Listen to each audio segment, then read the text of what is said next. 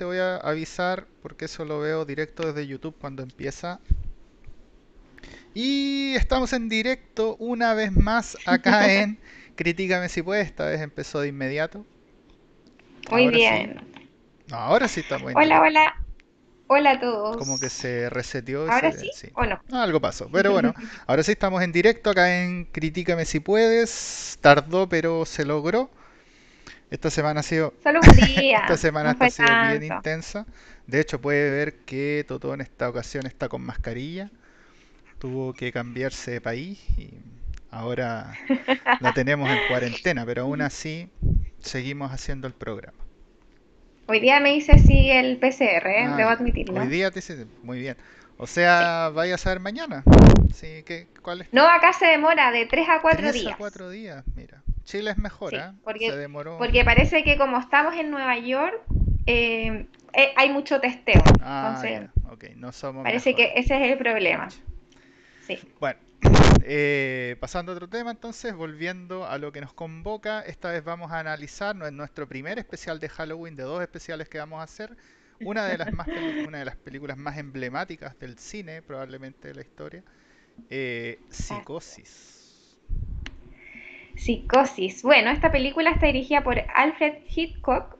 Se estrenó en, acá en Estados Unidos el 16 de junio de 1960 Está protagonizada por Anthony Perkins, Vera Miles, John Gavin, Martin Balsam y Janet Leigh. Tenemos harto que comentar de esta peli, ya que Hitchcock eh, tuvo varios problemas para producir esta película. Contaba con un presupuesto súper reducido.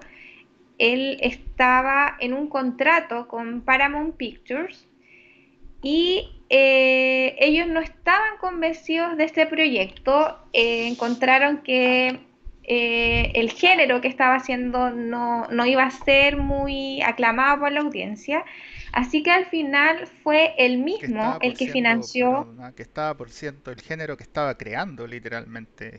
Claro, claro. Era algo tan nuevo que ellos dijeron así como, no, esta cuestión va a ser algo desastroso. Además debemos decir que la película anterior eh, no le había ido muy bien, entonces como que ya no le tenían mucha fe, así que él decidió financiar esta película. A pesar de eso, esta fue la segunda película más vista en ese año y obviamente la primera que lo lideró fue Espartaco. Que ahí quiero hacer una pequeña mención, no es menor que yo creo que ahí no sé si se podría haber superado a Espartaco, una de las películas también, otra de las películas más emblemáticas de la historia, con un montón de premios. Estaba difícil. Difícil. Claro. Bueno, a pesar de todo esto, tuvo eh, ganancias que lo convirtieron a él en un multimillonario, así que le, les hizo ahí a todos y eh, también fue eh, gracias a esto que quedó como el tercer mayor accionista de Universal. Ah, Así que imagínate todo lo que ganó con esta película. También, a pesar de eso, fue nominada a cuatro premios Oscar. Lamentablemente no ganó ninguno. Pero sí, eh, Janet Leigh ganó un Globo de Oro como mejor actriz de reparto. Ah, bueno. Así que tampoco le fue tan mal. También tenemos que destacar la manía del director, como por hacer bien sus cosas. Él eh, basó esta película en una novela de Robert Bloch que cuenta eh, los crímenes que realizó Ed Gein, que es un asesino en serie de Wisconsin. Él mandó a comprar todas las copias de esta novela para que no se supiera cómo iba a ser la trama de su película. Además, hablando de esto también, él se encargó de promocionar la película para que no se filtrara el final de la trama. Y además em, prohibió a los propios actores a dar entrevista. También eh, fue solo un estreno a nivel nacional, no tuvo un preestreno la película para que los propios periodistas y la gente del medio no supieran en ese sentido como que lo tomaron más o menos mal. Eh, la gente del medio porque por lo general se hace el preestreno. ¿cachai? Entonces se sintieron casi como que lo estaban igualando con la gente común de los cines. populacho. Si quieren sentirse especiales, Claro, siempre hay alguien, siempre claro, uno quiere sentirse especial con lo que hace. claro. Eh, y además, antes se daba mucho que la película partía, bueno, todavía se da, que la película parte y uno, aunque haya partido la película, igual puede entrar a, a la función. Y él, eh, no sé si prohibirlo o decirlo de esa manera, pero él llegó a un acuerdo con los cines de que eh, nadie más podía entrar desde que empezaba la película, Mm, ya. para que vieran todo el desenlace de la película. Ah. Es algo muy, no sé si obsesivo decirlo de esa manera, pero es algo muy característico de él. completamente obsesivo. Y por último, nuestro dato, eh, Hitchcock, al igual que Stan Lee, De hecho, como en la Stan mayoría de sus películas, bueno, al revés, sí, Stan Lee le copió a este genio que aparece en cada una de sus películas. Aparece en una escena, no hace tanta interacción como Stan Lee, pero aparece en alguna escena de sus películas, que es algo muy característico de él. Eso lo mencionamos para que si es que se animan a verla o ya vieron Psicosis, se animan a verla de nuevo, busquen ahí a Alfred en alguna de estas escenas por ahí. eh. Eh, quiero mencionar también un poco, como broma, un poco en serio, uno dice de repente que directores como Nolan son obsesionados y perfeccionistas, pero la verdad es que cuando uno empieza a escuchar historias como de estos tipos, claramente son guaguas de pecho al lado. O sea, yo no sé si Nolan gastaría su fortuna en comprar todos los libros de, de alguien de una película que ha hecho, no sé. Entonces, Y ser tan obstinado también en decir, no, esta película la tengo que hacer, además, así que la voy a hacer, cueste lo que además, cueste. claro, gastar todo su dinero en hacerla, nadie me quiere producir, perfecto, la produzco yo aunque no tenga la plata y me endeudo. y- Sí. claro. Ahora pasando o volviendo en la definición de la película, bueno, Hitchcock, desde mi perspectiva y desde mucha gente, creó básicamente el cine de suspenso, así que esto literalmente es su ópera prima. Esta es una película de suspenso donde una empleada de una empresa se roba una importante suma de dinero y mientras se da la fuga, eh, pasa por ahí en nuestros típicos eh, moteles que le llaman, pero son hoteles en Estados Unidos como de carretera, que está claramente al medio de la nada y luego es en este lugar que ya tiene una ambientación, perdón, ahora la voy a empezar a mostrar, un segundo, ahí van a ver eh, el motel en algún momento, o sea, ahí ya estoy pasando las imágenes, eh, en este motel, en este hotel, eventualmente se desarrolla completamente la trama. Ahora, entonces, ¿cuáles son los puntos fuertes de esta película, de esta... Esta casi obra maestra, por decirlo así, como siempre Sí, decimos. Eh, un punto fuerte, debo decir, obviamente, la dirección. Me gustó mucho la trama de la película. Eh, a pesar de que para nosotros yo creo que es como un, por decirlo así, un cliché, el, esto de los asesinos seriales, pero para ese año era algo totalmente... mm, Fue la primera película así, así que encontré la trama súper buena. Eh, de hecho, También como comentario, no lo dijimos delante, por el bajo presupuesto, en 1960 ya estaban las películas, se estaban haciendo películas a color, pero obviamente eh, tenía que reducir el, lo- lo- los costos y por eso siguió haciendo, hizo esta película en blanco y negro.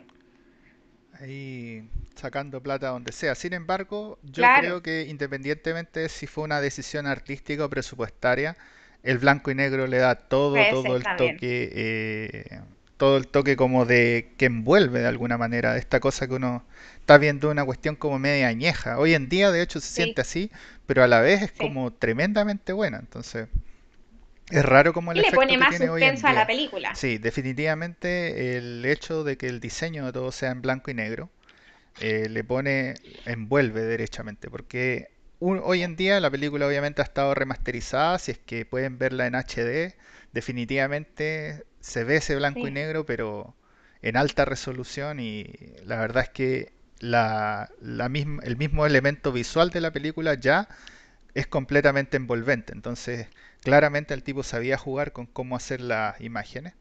En ese sentido, claramente, como dice- dijo la Totó, eh, la dirección probablemente es uno de los elementos más relevantes. Pero asimismo, lo que quiero destacar con todo este concepto de, de cómo son las escenas, de cómo, por ejemplo, se paran los personajes dentro de las escenas, cómo se mueven las cámaras. El tipo hace unos juegos de cámara que también en ese momento no se habían visto. Eh, por ejemplo, hay unas escenas donde está grabando de repente de, de frente y logra mover la cámara sin hacer un corte de edición como hacia la, hacia la parte superior para mostrar otra cosa. Entonces, eso son cosas que yo siento que para los 60 eran tremenda, tremendamente novedosas. Así Una que claro. yo englobaría toda esa genialidad en la puesta en escena. La puesta en escena de la película creo que lo es todo y genera eh, esta cosa envolvente, esta cosa de que uno se mete en la película y está tenso además. Es una película, como dijimos, de suspenso. Dentro de los que podríamos catalogar las primeras, pues, casi películas de suspenso que existen. Y genera eso. Genera lo que genera el suspenso hoy en día y que de hecho genera mucho mejor que muchas películas que se llaman de suspenso. ¿sí? Eh, A lo que hay que añadirle también a lo que genera harto suspenso es también la combinación con la música. eh, la música es principalmente un, en este caso, una orquesta, pero con harto bronce, con harto sonido estridente. Entonces de repente la, la orquesta se va como por el lado de los sonidos más bajos, o de repente en las escenas que son más, eh, bueno, la clásica escena de la ducha, yo creo que ahí no estamos spoileando a nadie. Uno ve cómo la cosa hace el chillido de cada una de las, eh, como de las puñaladas, digamos, eh, con un, con una trompeta me parece. Entonces, evidentemente juega muy bien con toda esta cosa de cómo sitúa eh, las escenas, cómo hace las escenografías, cómo monta, digamos, la cámara, cómo hace y, como dice el Toto, cómo juega con la música.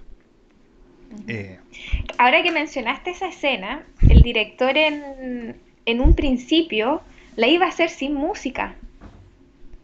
Como que quería que se centrara todo en esa escena, pero después el, el director musical le, le sugirió este tipo, mm, la creación que él había hecho específicamente para esa escena, y al final la combinación es, es espectacular.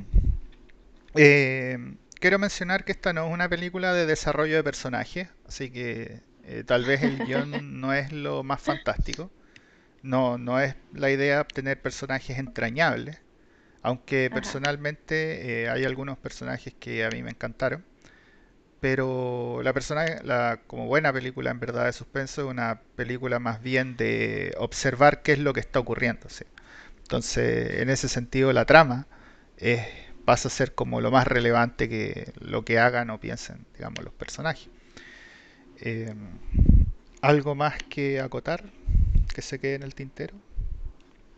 Eh, de lo bueno, no, pero como punto débil, em, claro, no tiene mucho desarrollo de personaje. Y lo otro que a pesar de, de que dijimos que tenía una buena dirección, creo que hubo, ya esto es súper quisquilloso, pero creo que hubo unas escenas que, que encontré que no estaban bien filmadas. Eh, el manejo de la cámara, obviamente, como dices tú, es, eh, se, nota el, se nota el trabajo, pero al principio creo que hay un, una parte débil del manejo de la cámara, como te comenté antes, al principio de la película. Como que quiso eh, eh, las, captar esa escena muy de una, él tenía una manera en su mente, pero creo que no le resultó tan bien. Eh, yo creo que puede ser, porque como estaba mencionando, eh, la película innova, digamos. Yo creo que es Uh bien -huh, innovadora en harto sentido y tal vez no tenía todos los medios para hacer lo que quería, digamos. Entonces, claro. eh, Puede que haya sido eso un poco, pero es como esa mi crítica de la película, ¿no? Ah, y como te comenté también, yo no había visto la película, la quería ver hace mucho tiempo. Y la escena, sin hacer spoiler, pero ya todos sabemos, la escena de la ducha, eh, como es muy comentada y todo, yo pensé que tenía más, más acción, más sangre, más, no sé. Eh, Eso me faltó un no, en poquito. ese sentido yo creo que para pe- pensando en los espectadores, yo creo que la película no pretende ser una película de acción o de sangre. O hoy en día Ujú, inclu- las películas de suspenso igual abusan de unas dos o tres escenas que son así como muy fuertes o muy así, o sea, eh, esto no hace eso. Tiene alguna que otra escena como que obviamente le da intensidad, pues, porque si uno está todo el rato tenso, en algún momento la tensión se tiene que liberar, que es como la lógica siempre del suspenso. Pero, pero claro, acá yo creo que tiene que ver con el año, tiene que ver con que Eso mismo te iba a comentar. Sí, tiene que ver mucho con el año y con lo que él estaba innovando porque eh, no sé si, bueno, ahora hemos visto que las películas y la- las actrices o los actores no tienen problema en mostrar mostrarse desnudo, es algo de la no, actuación. Pero en ese año eh, la escena es de, de aquí para claro, arriba, ¿cachai? No se le muestra nada, entonces estaba muy censurada y yo creo que, claro, a lo mejor el tema de, de hacer sangre artificial y, o mostrar algo así hubiera sido mucho para ese año. sí, pues ya los 60 digamos, obviamente ha- había harto sesgo y era otro tiempo, digamos. Claro. Entonces, Pero a pesar de eso, me, me gustó mucho la película. Es lo, lo poco que puedo criticar en realidad. entonces, ¿qué nota le pone? Yo le pongo un Un 6. 6 igual no es tan alto. Sí. No, no es tan alto, pero me gustó. ¿no? Yo le pongo un seis cinco Creo que la película está así cerca de, dentro de mis películas casi favoritas o top, Ajá. no, top 50 porque hay que pensar en un top 10 mucho, pero top 50 es algo realmente alto considerando que hay Ajá. infinitas películas.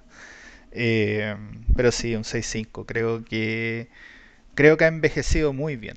Creo que no es una película de repente eh, cuando uno ve un cine eh, como más antiguo. Por ejemplo, me pasó hace poco, vi una película, me parece que es de Dalí, dirigida directamente por Dalí, que se llama Un Chien Andalú. Y es como también bien renombrada, pero como que no lo pasé bien, me aburrí, eh, muy pausada, muy lenta, es del mil, esto sí es como el 1930 y tantos, creo. Y, Wow. pero esto tiene como la velocidad necesaria eh, como de- del mundo moderno, o sea, no el mundo moderno, pero de 40 años después. Uno no es como que siente que está viendo escenas que son así muy largas o que, o que la película es, lenta y tiene que decir, pucha, bueno, es el año, para nada. Sí, yo no sentí, de hecho estaba muy entretenido y metido en la película. Entonces creo que eso re- reflejo de cuán bien ha envejecido también, ¿sí? Y lo bonito de esto es, bueno, Ahora pensando en que, bueno, le dimos un seis punto veinticinco a todo esto, pero ¿recomendamos esto o no? Obvio Sí, que obvio sí. que sí. Es un clásico que hay que verla. De hecho, No es una película tan densa como nada. la últimamente hemos visto. eh, a mí me entretuvo mucho. Como te digo, la trama es es muy buena, entonces Y fijarse también, claro, uno no está acostumbrado a ver películas de, de época. eh, encuentro que es bonito como eh, tener esa mirada más crítica y de ver cómo están hechas las películas, de ver eh, qué era lo que se hacía en ese momento. Encuentro que, que si uno no la ha visto, eh, está cien por Mm. ciento recomendada para verla. Eh, claro, por eso quería eh, lo que estaba diciendo antes, quería ligarlo justamente con la recomendación, por eso hice ese alto de que eh, cuando uno ve estas películas, empieza a entender también un poco, no sé, a la gente que le gusta el suspenso, empieza a entender por qué las películas de suspenso también son como son, ¿sí? Porque Claro. Esto literalmente es el precedente de eso. Eh, tiene un personaje que es como un psicópata que es el padre de todos los psicópatas de todas las películas. Eh, toda película de psicópatas o que tenga un psicópata tiene influencia de este personaje. Y se nota, ¿sí? Se nota. Cuando uno ve otra película dice, chuta, tiene influencia y e- e- es una cuestión genial. Entonces, yo creo que la recomendación en este caso, además de que va para todo el mundo porque es una película que merece ser vista, va especialmente para aquellos que eh, dicen ser cinéfilos y no la han visto. Digamos, esta es una película de culto, esta es una película que es eh, escuela de cine, ¿sí? O sea, desde mi perspectiva esto genera, eh, innova Y cuando uno ve harto cine, eh, tiene que empezar también a buscar el origen, pues, de dónde nació esta forma de hacer cosas, de dónde nació, quién fue quien creó esto.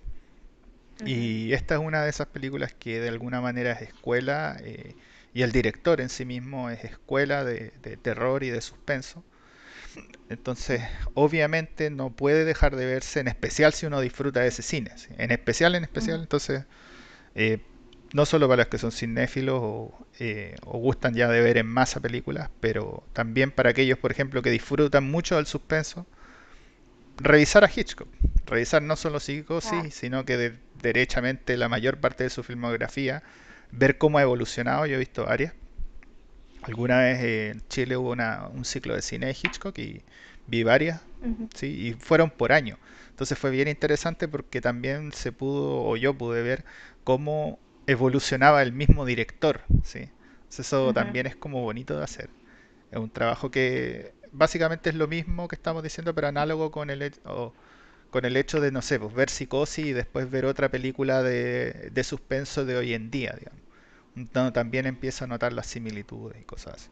Entonces, Antes de terminar con esto, eh, ¿tú sabías que existen más, existen una, como una saga de Sí. psicosis? Existen más películas y también, como lo comentábamos delante, gracias a esto también hay una serie que se basa en el El motel, se Motel. llama Bates Motel. Ajá. Entonces, como dices tú, no solo creó un género de suspenso nuevo, sirvió para crear mucho más de eso. Eh, es eso yo creo que se engloba en un nombre que es un icono de la cultura pop.